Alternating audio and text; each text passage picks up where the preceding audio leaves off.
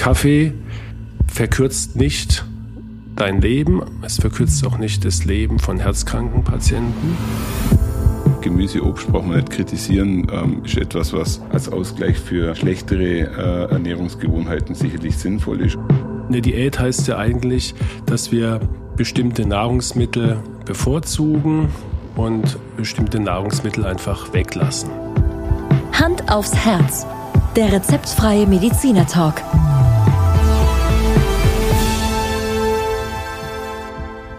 Hallo und herzlich willkommen bei Hand aufs Herz. Geschichten rund ums Herz mit professioneller Begleitung von Dr. Markus Knapp. Mein Name ist Thomas Krug und ich freue mich auf die heutige Folge. Und äh, Markus, die heutige Folge ist Nummer 63. Wahnsinn. Hallo Thomas erstmal. Ja. Können wir stolz drauf sein, dass wir jetzt schon deutlich auf die ersten 100 zugehen, würde ich mal sagen. Und äh, das finde ich tatsächlich un unglaublich Haft? Heißt das Wort unglaubhaft? Nee. Wie heißt es denn tatsächlich? Unglaublich, oder? Wolltest du sagen? Dankeschön. Ähm, unglaublich, dass wir wirklich auf die hundertste Folge so langsam zusteuern. Und ähm, Markus, du hast das letzte Mal so eine kleine Rubrik aufgemacht, die durchaus auch positiv angekommen ist mit dem äh, Thema Ich bin herzkrank, na und? Ja, relativ provokanter Titel, aber ich glaube, bisher sind die Reaktionen so, dass sich da niemand veräppelt fühlt oder blöd angesprochen, sondern wir wollen damit einfach in dieser Miniserie klar machen, es ist trotz Herzerkrankung viel zu tun oder man kann viel tun für sich. Ja. Und wir werden ein paar Folgen machen, die für alle Menschen gelten, egal ob sie herzkrank sind oder nicht, mit denen sie sich einfach mit ein paar Grundregeln wirklich verbessern können, gesundheitlich verbessern können. Ja, du hast es ja dann so als die fünf Säulen oder fünf Tipps für den Alltag äh, bezeichnet. Wir haben im ersten Tipp äh, sehr viel über das Rauchen gesprochen, mhm. dann waren wir im Thema Bewegung unterwegs, zweiter Tipp, zweite Säule und heute wollen wir uns mit etwas beschäftigen, was sicherlich jedem bewusst ist, aber vielleicht können wir noch etwas mehr Bewusstsein in der Sache stärken. Und zwar unterhalten wir uns über Ernährung. Ja. Und bei der Ernährung gibt es da so ein Phänomen, dass eigentlich, ich würde mal sagen, 90 Prozent der Patienten der Meinung sind, wenn man sie so fragt, ernähren sich gesund, sagen 90 Prozent der Menschen ja. Und ich weiß, wie man sich gesund ernährt, ernährt. Und wenn man dann ein bisschen in die Tiefe geht, sieht man sehr schnell, aha, naja, das sind doch ein paar Fehler, die sich da einschleichen oder das Wissen dann doch nicht so ausgeprägt. Und deswegen haben wir gesagt, machen wir mal eine Folge über richtige Ernährung. Und heute geht es nicht um eine Diät, es geht nicht ja. um Abnehmen oder Gewicht verlieren. Natürlich ähm, bei, bei übergewichtigen Patienten möchten wir das, aber nicht mhm. in, in Form von einer, von einer besonderen oder Crash-Diät, sondern äh, wir möchten in erster Linie heute über gesunde und richtige Ernährung von herzkranken Patienten sprechen. Und ich glaube, äh, für dich als Mediziner ist eine Diät sowieso in jeder Form ein No-Go.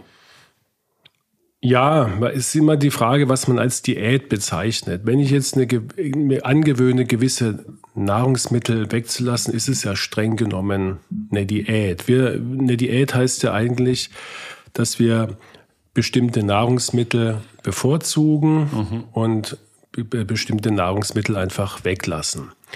Ähm, Im allgemeinen Sprachgebrauch sagt man, Diät ähm, ist eigentlich immer mit Abnehmen verbunden.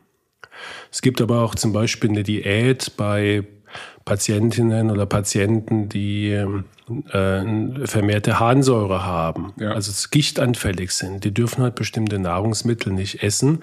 Die halten also eine Diät ein, mhm. aber nicht mit dem Ziel abzunehmen. Und ich glaube, das ist schon mal nochmal ganz wichtig, darauf hinzuweisen, weil äh, die Diät wird, so wie du es gerade auch angesprochen hast, hauptsächlich mit Abnehmen verbunden und darum geht es uns heute definitiv genau. nicht. Ja, ähm, würdest du von dir eigentlich behaupten, dass du dich gesund ernährst? Ja, ich gehöre auch zu den 90 Prozent, die das sagen. Aber wenn ich mich mal so, so kritisch hinterfrage, dann, dann gibt es auch bei mir durchaus äh, ein, ja. ein paar Sünden, die ich weglassen könnte. Gar keine Frage. Ähm, Die aber, aber vielleicht auch Spaß machen und die auch, deshalb genau. nimmt man sie nicht weg. Genau. Ja. Und, und ich glaube auch das als Vorbemerkung für heute. Natürlich darf ich auch mal an einem Sonntag ein Stück Sahnetorte essen, wenn ich mhm. mich darauf freue und die auch richtig genießen. Mhm.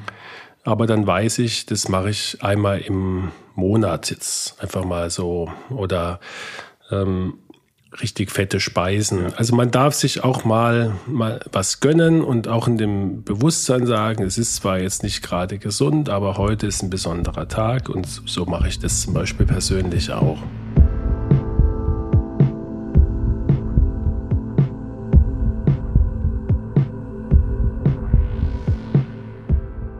Markus, lass uns doch mal mit äh, einzelnen Aspekten loslegen.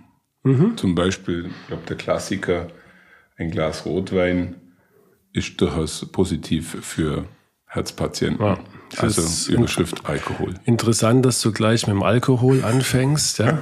Aber gut, äh, fangen wir mit dem Thema Alkohol an.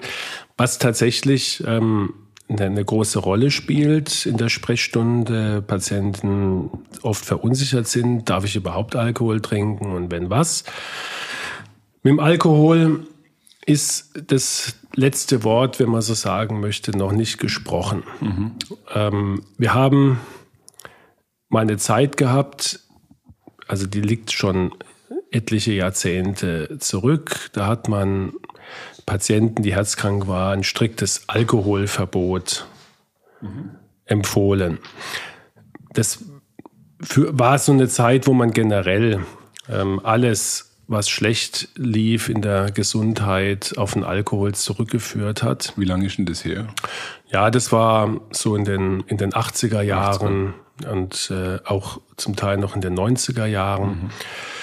Dann hat man aber herausgefunden, auch durch Beobachtung zum Teil, also man hat, man hat gesehen, dass in Ländern, wo deutlich mehr Alkohol getrunken wird, vor allen Dingen mhm. Wein mehr getrunken wird, die Sterblichkeit an Herz-Kreislauf-Erkrankungen nicht höher liegt.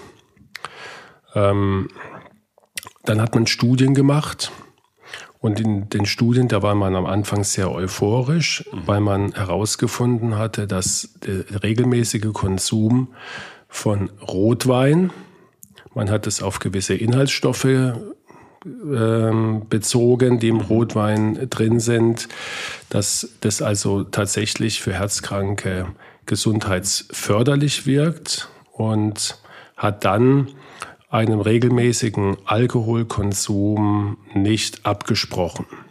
An der Stelle eine Frage, Markus. Ähm, wir hatten nochmal eine Framingham-Studie mhm. Ähm, in einer unserer Folgen besprochen. Hatte die auch eine Auswirkung auf das Thema? Ernährung oder, oder Alkoholkonsum? Mit Sicherheit ist das auch untersucht worden, ja. aber ich könnte jetzt, jetzt nicht auf dem Schirm nicht, nicht ähm, darüber referieren. Ähm, die Daten, die ich jetzt bespreche, waren, waren jetzt anders, also okay. neu angelegte Studien. Und die, diese Ergebnisse konnten dann allerdings in anderen Studien zumindest nicht komplett so bestätigt werden. Es gab mhm. also auch Studien, die keinen Effekt gezeigt haben, wenn man regelmäßig Alkohol trinkt. Was, glaube ich, sicher ist, ähm, dass es auch um die Form des Alkohols ja. geht. Also ich, ich denke, ein Bierchen zum Beispiel, das dürfte neutral sein, mhm. wenn man es nicht übertreibt. Bier oder Alkohol als solches, das weiß man, hat Kalorien, die mhm. auch oft unterschätzt werden. Also merke ich immer wieder, dass das so das, was wir an auch an, an Süßgetränken, an, an äh, praktisch diesen Softdrinks zu uns nehmen, dass da ganz, ganz viele Menschen immer noch nicht wissen, dass sie sich da mal locker 500 Kalorien am Tag zusätzlich zuführen. Ja. Man muss nur mal ins Schwimmbad gehen und gucken, was die Menschen aus ihren äh, Kühltaschen rausholen. Das sind halt oft wirklich zuckerhaltige Getränke oder mhm. halt das Bierchen. Und wenn man es nicht übertreibt und mit, kommen wir gleich nochmal, was ist so die Dosis, dann ist, glaube ich, so ein, so ein Bier als neutral anzusehen. Ähm, man muss natürlich auch immer auf die Flüssigkeitsmenge, wenn man eine halbe, wie er im Allgäu sagt, ja. Und dann werden mal zwei oder in Ausnahmefällen drei, dann hat man halt auch schon 1,5 Liter. Mhm. Und die 1,5 Liter sind halt für manche herzschwache Patienten schon an der Grenze. Also das also, man nebenbei. Was die Flüssigkeit genau, angeht, Das hat jetzt mit dem Alkohol erstmal primär nichts zu tun. Okay. Ähm, harte Spirituosen, die haben mit Sicherheit keinen günstigen Effekt auf, äh, den Herz, auf das Herz-Kreislauf-System und ab einer gewissen Dosis auch da schaden sie. Also deswegen würde ich jetzt als Kardiologe generell davon abraten, regelmäßig Schnäpse oder, oder Whisky oder sonst irgendwas ja. zu konsumieren. Und der Wein, insbesondere der Rotwein, da könnte es sein, da ist das, die, das Kapitel ist noch nicht abgeschlossen. Vielleicht kommt noch mal eine große Studie. Auf alle Fälle kann man sagen, wenn man äh, tanninreiche, schwere Rotweine in Maßen zu sich nimmt, dass man damit seinem Herz-Kreislauf-System was Gutes tut. Erstens, weil der Alkohol auch die Gefäße weit macht. Mhm. Das kennt jeder, so dieses Gefühl, dass einem etwas warm wird und man kriegt eine gesunde Gesichtsfarbe. Das ist äh, eine Alkoholwirkung, aber vielleicht auch auf noch gefäßprotektive Wirkung zurückzuführen, die wir im Einzelnen noch nicht so richtig verstanden haben. Zusammengefasst, Alkohol in Maßen ist erlaubt und die äh, Ration bei Männern, würde ich mal sagen, ist ein Achtel bis ein Viertelglas mhm. äh, Liter Rotwein am Tag, wenn man Weintrinker ist, oder äh, ein Bier, also mhm. 0,5 Liter. Das ähm, ist sicherlich nicht gefährlich. Bei Frauen ist es ein bisschen weniger. Die vertragen einfach nicht so viel mhm. äh, genetisch und auch die, die Leber natürlich nicht so groß ist. Sollte es nicht mehr als ein Achtel täglich sein oder halt ein halbes Bier. So mal. Und die Schnäpse würde ich, wie gesagt, Sollte weglassen.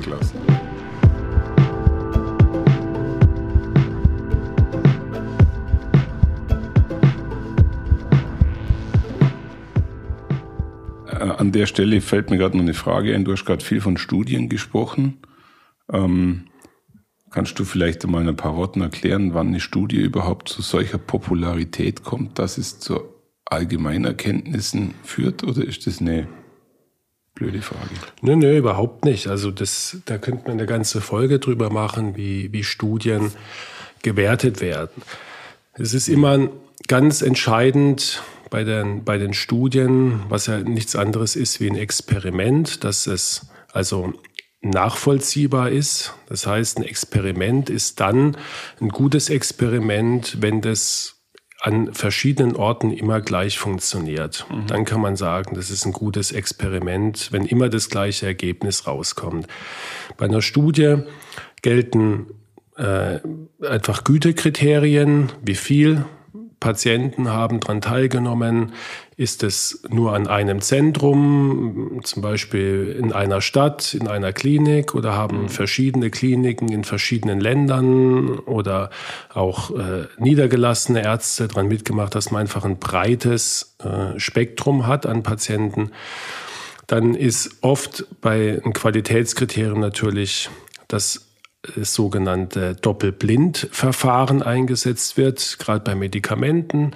Der Patient weiß nicht, ob er das Medikament einnimmt, mhm. das geprüft werden soll. Der Arzt, der es ihm gibt, weiß es auch nicht. Warum? Damit man sich nicht beeinflusst und einen Placebo-Effekt generiert. Ja, also nach dem Motto, ich nehme jetzt hier eine Tablette, jetzt frage ich dich, geht's dir besser? Und du äh, bildest es dir ein, das muss ja wirken. Oder du sagst, ja, es geht mir besser, um den Arzt nicht zu enttäuschen, der da sehr viel Hoffnung drauf setzt, deswegen doppelblind. Mhm. Und kontrolliert heißt, ähm, es ist nach einem festen Protokoll, das eingehalten werden muss. Es werden bei jedem Patienten im gleichen Abstand die gleichen Untersuchungen durchgeführt. Und dann noch ganz wichtig, dass es randomisiert ist, also nach Zufallsprinzip ausgesucht. Das heißt, keiner kann jetzt sagen, ich möchte aber in die Kontrollgruppe oder ich möchte in die, äh, in die Gruppe, die das Medikament hat. Ja. Bevor, bevor das dann überhaupt äh, veröffentlicht wird in, in den einschlägigen Medien, müssen diese Kriterien erfüllt sein. Also irgendwo ist ein Kontrollmechanismus da, der, der sagt, ähm, die Studie ist jetzt wirklich so weit validiert, dass man sie veröffentlichen ja. kann. Und dann genau. wird es von euch gelesen und. Genau, und da gibt es natürlich verschiedene ähm, Plattformen. Plattformen, beziehungsweise Journals, ja. ja.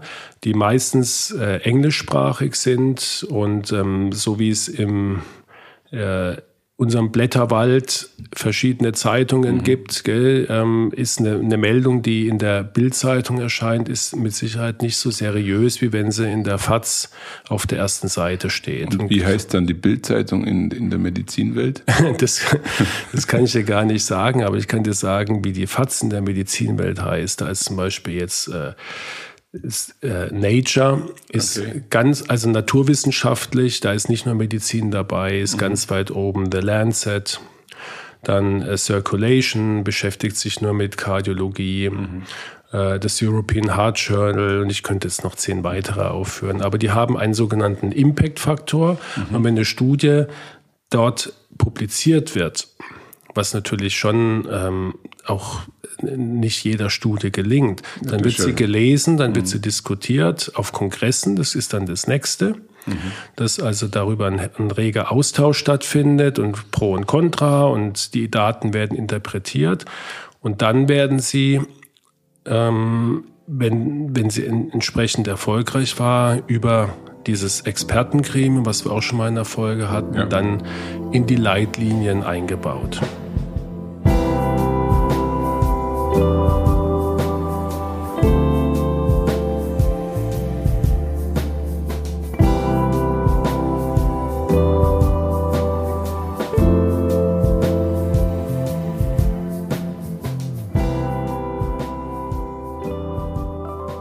Das war jetzt ein interessanter Exkurs, mhm. weil ich glaube, ähm, nicht jedem ist bewusst, dass ihr Mediziner euch schon auch äh, nach diesen Veröffentlichungen richtet, dass Absolut. das für euch Informationswelt ist äh, oder Normalität eigentlich ist. Sonst bräuchte man sie nicht machen, genau. wenn sie keine Konsequenz hätten, genau. Du, eine fällt mir gerade nur ein, aber du wirst jetzt gleich lachen, war nicht ähm, der äh, Spinateffekt Eisen ein, ein äh, Studien, also ein Studienfehler, der irgendwie irrtümlich jahrzehntelang gehypt wurde mit Popeye etc. pp. War das sowas? Ja. oder, oder ist das eher fällt mir nicht Halbwissen. Zumindest war, war diese, diese Werbekampagne, ja. ähm, dass ich mal so eine, eine Dose Spinat ähm, wirklich äh, sozusagen im, im Schuss einführe und danach ähm, magische Kräfte habe, so wie, wie Asterix, wenn er einen Zaubertrank nimmt, ähm, war es gelinde zu sagen, stark übertrieben. Okay, aber es hat, es hat gewirkt, gell? Also äh, ganze Generationen sind damit aufgewachsen, gegessen. genau, Spinat zu essen. Lass uns doch mal zur nächsten Gruppe gehen. Du hattest gerade ähm, das Thema Getränke angesprochen und vor allem Süßgetränke und dann sind wir natürlich bei der ganzen Thematik Zucker. Ja.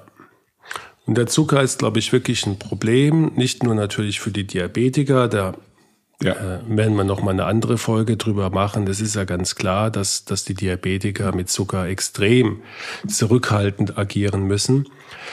Aber auch ähm, für die Nicht-Diabetiker ist, ist Zucker einfach ähm, ein sehr schädliches, sehr schädliches Nahrungsmittel. Wir sprechen wahrscheinlich jetzt über den äh, klassischen weißen Zucker, den raffinierten Zucker. Exakt. Wir haben einen äh, sogenannten Glücksindex. Ja, mhm. Der wird jetzt nicht wie das deutsche Wort Glück, sondern wird äh, GLYX geschrieben. Ja? Ja. Und der ähm, beschreibt im Grunde genommen die Tatsache, wie schnell Zucker mhm. von unserem Magen-Darm-Trakt ins Blut gelangt. Mhm. Und je einfacher unser Magen-Darm-Trakt die Zuckermoleküle aufnehmen kann, desto schneller kommen sie ins Blut. Und das ist eben bei Süßigkeiten oder bei zum Beispiel Traubenzucker, das mhm. ist die einfachste Form, sich Energie zuzuführen. Mhm. Das, das kennt ja auch jeder und, und jeder hat auch bei Prüfungen mal einen Traubenzucker genommen. Das ist auch okay, weil wir binnen von Minuten merken, aha, jetzt kommt neue Energie. Mhm in unser Gehirn oder auch in unsere Muskulatur. Mhm. Ja? Oder zum Beispiel die Fahrradfahrer auf der Tour de France. Die, die brauchen ja sehr schnelle Energie, äh, sehr schnell verfügbar. Die können sich nicht noch jetzt aufhalten mit, mit äh, langen Verdauungsprozessen. Die mhm. äh, drücken sich dann auch so Tuben rein, ähm, die, die sehr viel, sehr einfach zu verstoffwechseln oder aufzunehmenden Zucker enthalten. Und deswegen, was bewirkt, wenn der Zucker so schnell ansteigt? Das heißt, unsere Bauchspeicheldrüse bekommt die Information, da ist jetzt hier extrem viel Zucker im Blut mhm. und beantwortet es mit einer entsprechend hohen Insulinausschüttung. Und das wiederum hat, hat zwei Folgen. Je schneller das Insulin ausgeschüttet wird, desto schneller wird der Zucker auch wieder abgebaut, also nicht abgebaut, sondern in die, in die Zellen transportiert, was dann, das, den Effekt kennt jeder, ähm, zu einem Hungergefühl führt, was sich dann nach einer Stunde wieder, wieder einstellt, weil das Insulin auch appetitanregend ist und der, der Zuckerabfall, den das Insulin generiert, ein Hungergefühl auslöst und die Energie ja oft von uns nicht benötigt wird und dann in der Muskulatur, wenn sie nicht gebraucht wird, ähm, und in anderen, an den bekannten Stellen am Körper in Fett umgewandelt. umgewandelt wird, also als gespeichert wird. Mhm. Und das Zweite ist, dass das permanent erhöhte Insulinspiegel zu einer sogenannten Insulinresistenz führen mhm. an den Zellen, an den Muskelzellen insbesondere und das dann den sogenannten Typ 2 Diabetes auslöst. Ähm, das ist ein Problem und deswegen muss man ganz klar sagen, als Herzpatient, aber auch als Gesunder, sollte man mit Zucker, vor allen Dingen mit dem, dem raffinierten Zucker, also dem weißen Zucker, mhm. sehr zurückhaltend sein, sollte sich da wirklich ähm, in, in Maßen bewegen und sollte, wenn, dann auf äh, den, den nicht raffinierten Zucker zurückgreifen, beziehungsweise ihn am besten ganz weglassen, wenn ich was süßen möchte und alternative Süßungsmittel verwenden. Jetzt kommen wir zum Thema natürlich, was ist mit den sogenannten ja, Versüßern, die ja. Ähm, ja ganz mal groß in Mode waren, ja, genau. als, sie, als sie kamen. Gell? Die ganze Feld der Süßstoffe, wo Studien ganz klar auch belegt haben, ähm, wenn ich Süßstoff nehme, ähm, jetzt wieder auf eine Diät angesprochen, nehme ich, nehme ich nicht ab. Mhm. Ja. Ähm, es hilft also diesbezüglich gar nichts. Ich würde sie auch nicht nehmen, ehrlich gesagt. Äh, ne, ist ja auch kein natürliches Nahrungsmittel. Richtig. Und das schmeckt auch nicht besonders mhm. gut. Ja. Aber man kann zum Beispiel mit diesem Sevia, äh, mhm. Oder auch mit, es gibt natürliche Süßungsmittel, ähm, das, ich glaube, Agavensaft ist es, was mir noch so einfällt. Ja. Ja? Ähm, oder halt Zuckern, aber dann in Maßen. Mhm. Und jetzt das, wir. Aber für das, dass der raffinierte Zucker eigentlich so ein, sage ich mal, schlechtes Lebensmittel ist, wird er immer noch äh, massiv viel ja, verbraucht. Er, steckt ja, er steckt ja in vielen Dingen drin und, und äh, denke ich, wird auch massiv konsumiert. Absolut. Und das hat auch genetische Gründe. Mhm. Wir haben als Urmenschen ja nach, als wir noch nicht im Nahrungsüberfluss lebten, mhm. ja, wie unsere westliche Welt, haben wir ja nach Nahrungsmitteln gesucht, die für uns einfach zu finden waren mhm. und relativ viel Energie hatten. Ja, das war für uns natürlich wichtig und deswegen sind wir auf fettreiche Mahlzeiten und auf zuckerhaltige Mahlzeiten so scharf. Mhm. Das hat damals Sinn gemacht, wenn wir, wenn wir ähm, jetzt Beeren gefunden haben und konnten uns daran satt essen, ja, dann, dann haben wir relativ einfach viel Zucker auf und damit viel Energie aufnehmen ja. können. Viel mehr wie wenn ich jetzt damals Gemüse oder Salat gegessen habe. Und deswegen sind wir einfach so scharf drauf. Ja, dazu kommt noch, dass wir als, als äh, auch als Baby, als Säuglinge, auch die, die Muttermilch ist ja, hat ja auch äh, viel Zucker ja. enthält viel Zucker und, und auch viel Fett. Ähm, dann die ganzen Geschmacksstoffe, die wir zugeführt bekommen und die süßen Preis. Äh, also das prägt natürlich auch etwas. Ja. Aber die gute Nachricht ist, man kann sich auch davon ein bisschen entwöhnen. Und wie wir es am Anfang gesagt haben, es darf auch mal ne, ne, ein Stück Schokolade gegessen werden. Ja? Da vor allen Dingen die bittere Schokolade, mhm. die hat äh, tatsächlich auch einen nachgewiesenen positiven Effekt mhm. auf, auf viele Sachen, auf die Stimmung, aufs Herz-Kreislauf-System. Schmeckt allerdings auch nicht süß. Mhm. Ja? In keinster Weise. genau.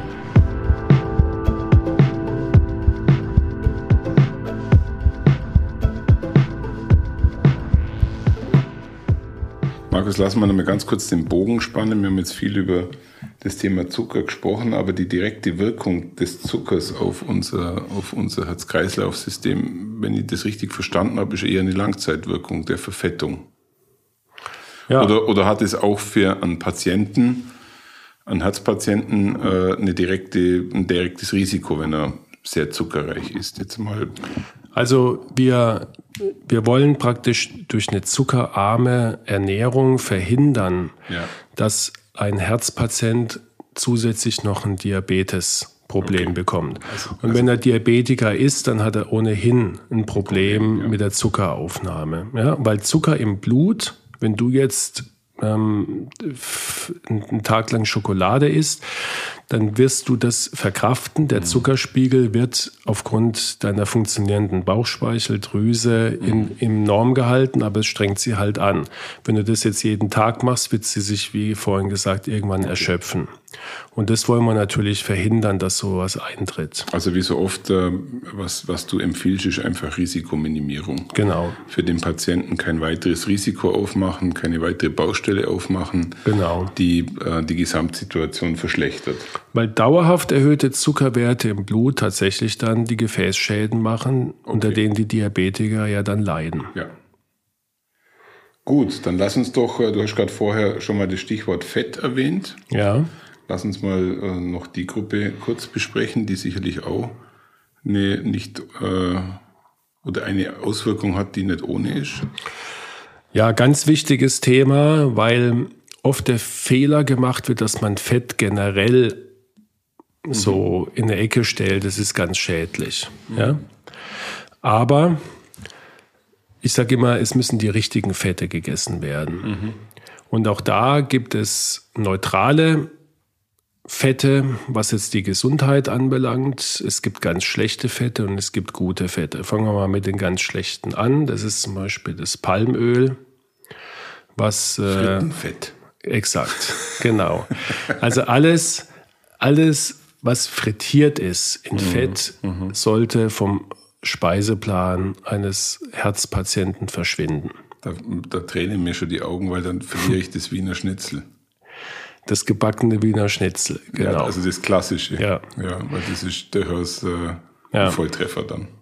Richtig, ja. Wobei es gibt, glaube ich, auch Wiener Schnitzel, das wird dann in, in, der Pfanne, in, der Pfanne, in ja. Butter gebraten, gell? Und da haben wir dann, bei der Butter sind wir eher neutral. Mhm. Ja? Mhm. Vorbemerkung beim Fett ist klar, es ist, das weiß jeder, ist das der Kalorienträger schlechthin. Ja. Das heißt, ähm, es gibt kein Nahrungsmittel, das mehr Kalorien pro 100 Gramm hat wie Fett. Bei, einem, äh, bei Butter zum Beispiel sind wir bei 800 Kalorien. Ja? Also da ist schon ordentlich ja. Substanz dahinter und das muss man immer, egal welches Fett man konsumiert, wirklich im Kopf haben. Mhm. Also die frittierten Sachen haben wir besprochen, die bitte weglassen, egal ob das jetzt Fleisch ist, ob das äh, panierter Fisch ist, ob das ähm, ein Backhändel ist oder die ganzen Berliner, die ganzen süßen Teilchen, die frittiert sind, ja. die Frühlingsrollen. Ja. Ähm, es Chips. gibt genau, es gibt aber auch ähm, zum Beispiel das Palmöl. Mhm in sehr vielen Cremes, also zum Beispiel in den bekannten Nuss-Nougat-Cremes, ja, ist, ist Palmöl drin. Ja. Auch das sollte man meiden. Also immer gucken, wenn man sich nicht sicher ist, was für ein Öl wurde verwendet. Und wenn äh, Frittierfette dabei sind, wie Biskin oder wie gesagt diese Palmöle, dann, dann Finger weg. Finger weg oder stark reduzieren. Genau. Dann gibt es diese Fette, die, die man jetzt, wo man es nicht übertreiben sollte, aber die zumindest, sagen wir jetzt nicht nicht direkt schädlich sind. Das ist also sowas wie die, die Butter, also was in der Milch, aus der Milch gewonnen wird. Ähm, Margarine hat man auch in den 80ern mal äh, mhm. wie verrückt konsumiert, weil man dachte, man tut sich damit was Gutes, scheint jetzt äh, auch keinen richtigen Effekt nee, zu haben. Nee. Ne? Ähm, Butter sollte man jetzt nicht fingerdick aufs Brot schmieren, aber ich würde jetzt auch nicht sagen, man darf es nicht konsumieren. Ja? Mhm. Aber jetzt kommt das Entscheidende, der Schwerpunkt ist auf die gesunden pflanzlichen Öle. Mhm. Und da sollte man wirklich ähm, ganz gezielt darauf achten, dass man also ein Öl verwendet, das die gesunden Omega-3-Fettsäuren enthält. Und äh, das ist zum Beispiel das klassische Olivenöl. Und mhm. wenn ich so meine Patienten frage, dann weiß das auch fast jeder und sehr, sehr viele Menschen kochen schon mit Olivenöl. Mhm.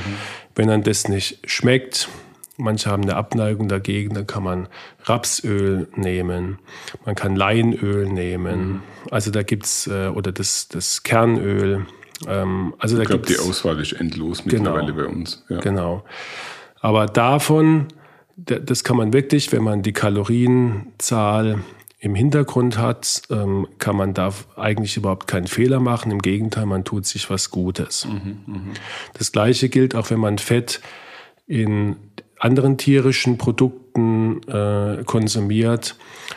Da gibt's die äh, Lebensmittel wie zum Beispiel den Fisch, die fettreichen mhm. Fische, mhm. braucht man keine Angst haben, dass man sich damit was Schlechtes tut, wenn man fetten Fisch isst. Auch wenn man vielleicht in erster Linie denkt, oh Gott, warum soll ich jetzt so ein fettes Stück Lachs essen? Mhm. Aber die Fette, die da drin enthalten sind, auch wieder Omega-3-Fettsäuren, die helfen. Die können sogar den Cholesterinspiegel senken und mhm. es können das, das Risiko für Herzerkrankungen reduzieren. Also Lachs, Hering, Makrele, Aal, das sind alles so die, die fettreichen Fische. Weniger im Thunfisch. Merkst mhm. du auch, wenn der Thunfischsteak ist, dass es sehr, sehr fettarm, sehr ja. fast manchmal trocken das schmeckt. Trocken, ja. Und dafür wiederum das äh, fette tierische äh, äh, Fleisch, wie, wie wir es halt vom Schwein kennen. Hier in, in Deutschland vor allen Dingen ist es einfach ja. immer noch sehr beliebt. Ein krosser Schweinebauch, Krustenbraten, ja. ähm, Schweinshaxe, Schinken mit, mit dem Fettrand. Ja.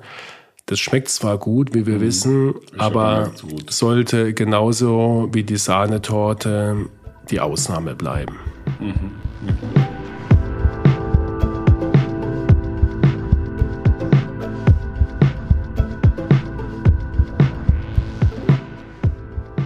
Fett gibt es nicht. Es doch. Gibt sicherlich noch, noch mehr dazu zu sagen. Ich wusste, dass du das sagst. Aber, ähm, aber ich glaube, für, das, für die Runde, wie wir es gerade besprechen, können wir das Thema Fett äh, durchaus abhaken. Ich weiß gar nicht, vielleicht finde ich noch irgendwas äh, Ernährungstechnisches, was einfach gut ist. Gemüse und Obst einfach, ja. oder? Natürlich. Und da gibt es auch nichts zu kritisieren jetzt von dir. Nein. Du wirst uns doch Obst und Gemüse in voller ja. Gänze auch da müssen wir ein bisschen, also beim, beim Obst müssen wir ein bisschen ja. differenzieren, weil ja. Obst enthält viel Fruchtzucker natürlich. Ja? Mhm. Und mhm. wir sollten jetzt zum Beispiel nicht kiloweise Weintrauben verzehren. Die sind erstens auch wiederum sehr kalorienhaltig und zweitens haben wir da auch dann den Effekt, äh, dass wir ansteigende Zuckerspiegel haben mhm. ja? und vor allen Dingen kaum ähm, Ballaststoffe dabei haben, ja, sondern das ist ja vor allen Dingen der Saft, den wir dann konsumieren und äh, die Traubenhaut, naja, die ist, die rutscht einfach so durch. Ja. Aber wenn wir zum Beispiel den berühmten Apfel am Tag essen, ja, Ähm, da machst du nichts verkehrt. Genau. Bei Bananen haben auch sehr viel Energie, sehr viel äh, Zucker. Mhm. Ja, deswegen geben sie uns auch Energie. Auch da wäre ich ein bisschen zurückhalten, aber bei Kernobst zum Beispiel kann man keinen Fehler machen. Also Obst ähm, gerade als Ersatz für die Schokolade nach dem Essen ist, ist auf alle Fälle ja. äh, zu empfehlen. Gemüse ist tatsächlich was, wo man nicht zu viel essen kann. Man, man kann sich da nicht, äh, sag mal, irgendwas Negatives antun. Mhm. Und deswegen sollte wirklich äh, Gemüse äh, viel mehr als Beilagen verzehrt werden. Und Mir fällt eine, eine Einschränkung ein, mhm. die wir vor ein paar Folgen besprochen haben. Da ging es, glaube ich, um die Blutgerinnung und den Vitamin K. Ja. Und dann hast du, glaube ich, gesagt, äh, Brokkoli, habe ich das noch richtig in Erinnerung? Also ja, wenn man diesen speziellen die Fall hat? Die Kohlsorten, genau. Okay. Die Kohlsorten, wenn man, wenn man tatsächlich mal Kumar-Patient ist, ja. dann, dann muss man da aufpassen, dass man ähm, die Dosis vom Markumar an die Ernährung anpasst. War übrigens eine sehr interessante Folge, darum ist sie mir hängen geblieben. Sehr schön. Für alle, die jetzt gerade zuhören, einfach mal reinhören in diese Folge, mal ein bisschen Werbung in eigener Sache machen. Aber grundsätzlich hast du es auf den Punkt gebracht, Gemüse, Obst braucht man nicht kritisieren ähm, ist etwas, was als Ausgleich für schlechtere äh, Ernährungsgewohnheiten sicherlich sinnvoll ist. Und ich möchte einen Punkt zum Abschluss noch ansprechen, der äh, sicherlich auch eine Rolle spielt. Das ist das ganze Thema Kohlenhydrate, ähm, Weizenprodukte ja. etc. pp. Ich glaube, auch dazu hast du wahrscheinlich eine sehr klare Meinung. Ja, das, das Kohlenhydrate sind ja auch dann im Endeffekt nichts anderes wie Zucker. Mhm. Und deswegen muss man da wirklich auch wieder differenzieren. Das berühmte süße Stückchen, das also im Frittierfett gebacken mhm. ist und noch viel Zucker enthält und dazu noch Weizenmehl, ähm, was sehr leicht resorbiert wird, äh, wird den Zucker binnen einer halben Stunde extrem nach oben mhm. treiben. Mir fällt gerade so ein Teil ein, äh, das wird bei uns im Allgäu beim Funkensonntag gemacht, ein, ein Fasküchle heißt es. Genau. Ähm, das ist genau die, die, die Wahnsinnsportion Zucker in Fett gebratenes Weizenstückchen genau. abgefahren. Und äh, in Italien, in, in Rom, ist eine Spezialität, die heißt äh, Bomba. Bomba. Ja. Mhm. Schmeckt auch so und hat auch die gleiche Wirkung. Da ist nämlich noch eine schöne süße Vanillencreme innen drin, zusätzlich drin. Das schmeckt natürlich traumhaft, ja. aber man, man muss davon abraten, das jeden Tag zu essen. Ähm, es ist bei den Kohlenhydraten generell so, natürlich sollten wir Vollkornprodukte mhm. nehmen, weil wir mhm. da einfach die Ballaststoffe mit drin haben. Mhm. Und die schützen erstens unseren Darm, machen also weniger Darmkrebs und äh, bewirken, dass wir eben nicht den steilen Zuckeranstieg haben, sondern dass wir einen langsamen Zuckeranstieg haben mhm. und die Bauchspeicheldrüse dann auch entsprechend langsam reagiert und nicht überschießt, sodass wir dann wieder den Abfall bekommen und wieder Hunger nach einem klassischen, sage ich jetzt mal, McDonald's-Burger. Ja. Deswegen ähm, ist man auch nach dem Vollkornbrot einfach länger satt. Ja, und ich glaube, das sind ja keine Geheimnisse, die wir jetzt ausplaudern. Dass Vollkornprodukte gesund sind, das weiß wirklich fast jedes Kind ja. im wahrsten Sinne des Wortes.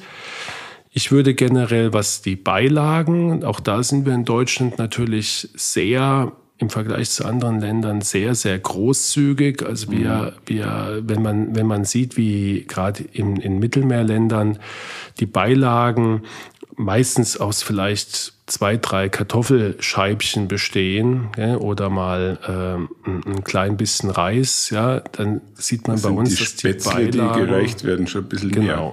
Und da sollte man einfach als Faustregel ähm, sagen, und Faustregel ist in dem Fall wörtlich zu verstehen, die Beilage sollte nicht aufgehäuft, nicht größer sein wie die Faust mhm. der Person, die sie gerade verzehrt. Mhm. Also so ein, ein Häufchen.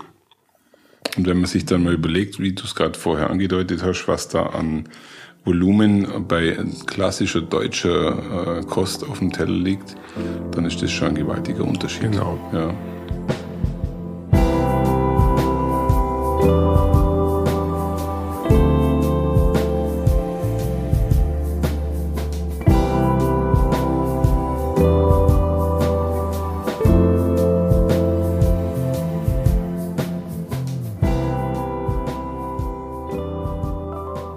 Man das jetzt ganz zusammenfasst, dann kommen wir auf diese berühmte Mittelmeerdiät. Ja. Ja, und wenn man jetzt äh, Patienten sagt, essen Sie einfach so wie in Italien mhm. am Meer, mhm. ähm, dann ist da natürlich immer noch ein bisschen ein Fragezeichen, weil mit Mittelmeerdiät ist natürlich nicht gemeint, dass wir erst eine Pizza essen und anschließend Tiramisu. Jetzt, Wie du jetzt, jetzt vielleicht ein, gehofft hast. Wäre doch jetzt eigentlich ein, ein, schlüssiger Gedanke gewesen, ja. Sondern ein, ein sehr gutes, wirklich sehr, sehr gutes mhm. ähm, Menü wäre jetzt zum Beispiel ein gegrilltes Stück Fisch mhm. mit ein bisschen Olivenöl drüber geträufelt. Dazu sehr viel Gemüse mhm. und zum Beispiel ein bisschen Kartoffel oder ein bisschen Reis, am besten Vollkornprodukte. Und anschließend, ähm, wenn man noch den äh, ja, das Bedürfnis nach ein bisschen was Süßes hat, noch eine, noch eine kleine Obstauswahl. Mhm, mhm. das verstehen wir unter Mittelmeerdiät in natürlich Varianten. Und wenn man noch ein paar andere Sachen beherzigt, Stichwort Salz, mhm. ja, wir sollten nicht, geh mal in ein Restaurant und guck dich mal um und ich würde mal sagen, bei 30, 40 Prozent nehmen Menschen den Salzstreuer in die Hand, obwohl sie das Gericht noch gar nicht probiert haben. Es ist wirklich ein Phänomen. Wir, wir sind versalzen. Mhm. Unser Geschmacksknospen gewöhnen sich daran, mhm.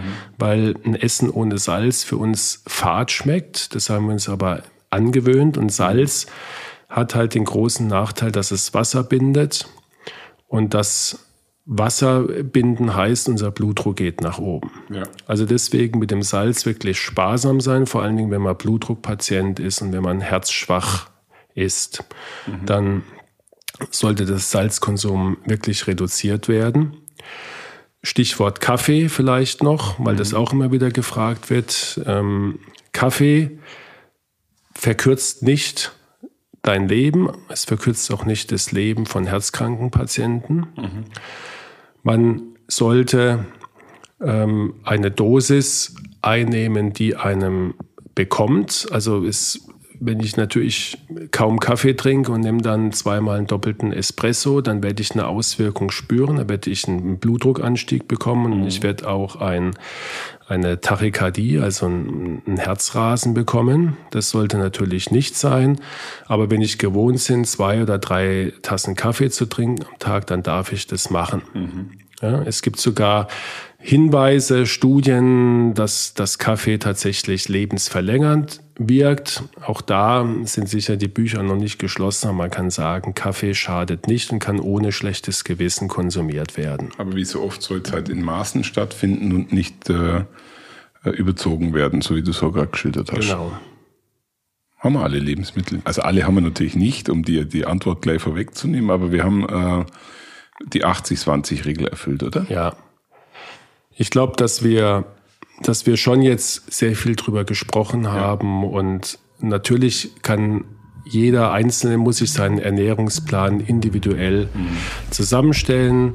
Ähm, wir könnten noch viel über Nüsse sprechen, die gesund sind, gerade auch mal als Zwischensnack. Wir könnten auch über Fasten noch sprechen, ja, was sicherlich auch ähm, gesund ist, wenn man es in Maßen macht, mhm. dass man einfach auch mal eine Mahlzeit weglässt, ähm, um auch mal den, den Zuckerspiegel tatsächlich äh, oder die Bauchspeicheldrüse wirklich mal eine, eine Ruhe gönnt, im ganzen Magen-Darmtrakt eine Ruhe gönnt.